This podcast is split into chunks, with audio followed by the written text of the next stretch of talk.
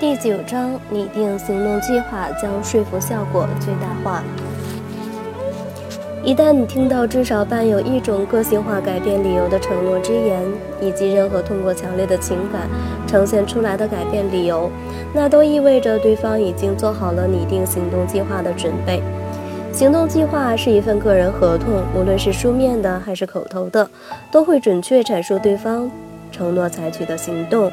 由于这是一份个人合同，所以不存在对应的另外一方，他必须自己对这个计划承担全部的责任，也必须自己担当合同的实施人。如果你是利用迈克尔六问进行自我说服，你也可以为自己拟定一份行动计划。如果你是在说服他人，那就可以鼓励对方，包括你的员工、孩子、朋友或者是配偶，拟定一份行动计划。当然了，对方可能需要你的帮助。拟定行动计划的人可以决定计划是书面的还是口头的，正式的还是非正式的。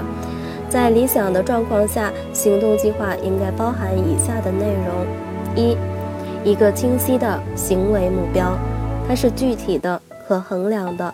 比如说，在二十四小时内回复本周收到的所有电子邮件。在不需要提醒的情况下，每天做好家务，坚持一周。在接下来的两周里，只要下班后不能按时回家，我就会给家里打电话。二，描述整个过程中的一小步，也就是切实可行的下一步。如果行动方向出现了偏移，你可以再开展一次迈克尔六问，并重新拟定行动计划。不过就目前而言，只要关注马上要迈出的一小步就足够了。我们都知道，大变化看起来令人却步，人们通常更愿意做一些简单的小事情。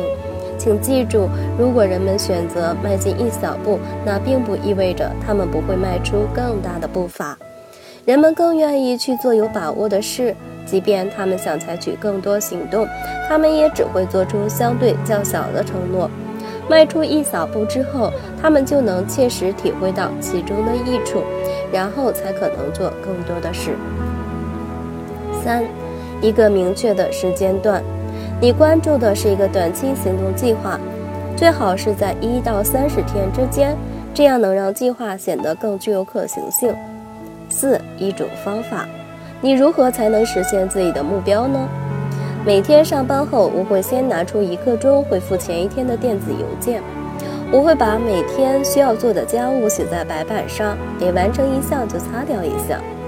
我会把手机闹钟定在下午的五点钟，这样就可以提醒自己给家里打电话了。确定一种方法可以让行动看起来更为可行，因此也更有可能付诸实施。五，一个行动的理由。当然，最好是两到三个。你列出的理由越具有个人色彩，越发自肺腑，行动计划就越有可能发挥更大的效力。利用五个为什么帮助对方来确定隐藏在内心深处的理由。六，描述潜在的障碍，阐释克服障碍的方法，这是可选项。针对一个期望或者是计划从别人那里得到某些东西的人，描述可能对其有帮助的因素，这也是可选项。一旦最初的计划失败后，能够及时顶上的后备计划，这也是可选项。如果行动计划是书面的，为了强化承诺，可以在行动计划上签名并注明相应的日期，制作好一份副本送给其他人保存也是有帮助的。比如我们的朋友、顾问、配偶或者是同事，因为公开承诺往往能够激励我们更认真地去履行承诺。工作场所的行动计划还能达到另一个目的，把与雇主或主管进行的谈话存档，这样谈话双方就能拥有相应的记录，从而致力于恪守在会谈时达成的一致意见。不过，请记住，行动计划是一份个人合同。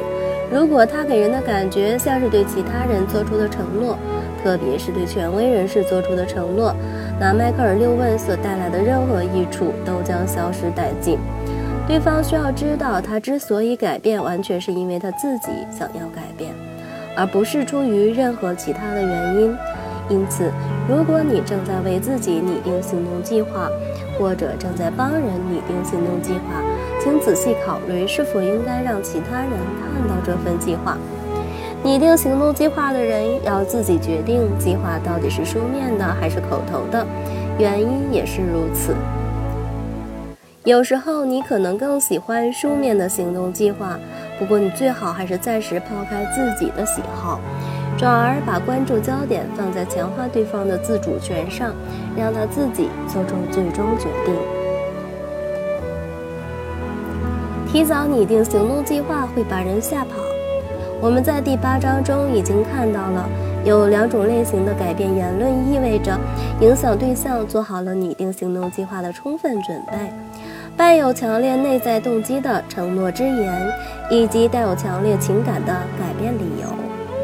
如果你还没有听到这两种言论，那就意味着拟定行动计划的时机尚未成熟。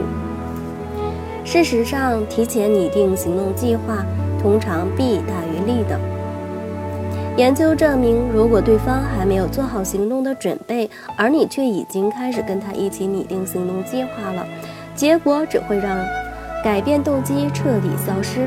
那么，如果时机尚未成熟，你该怎么办呢？让对话的大门敞开着，你可以说：“我很好奇，在这件事情上，你可能做出怎样的决定？真不知道你会怎么做。”接下来，对方自己会去思考。当他终于做出了自己的决定时，他就会基于内心深处的郑重承诺，采取相应的行动。而这能够让他走得更远。无论是威胁、怂恿，还是告诉他可怕的后果，都不可能赋予它如此强大的驱动力。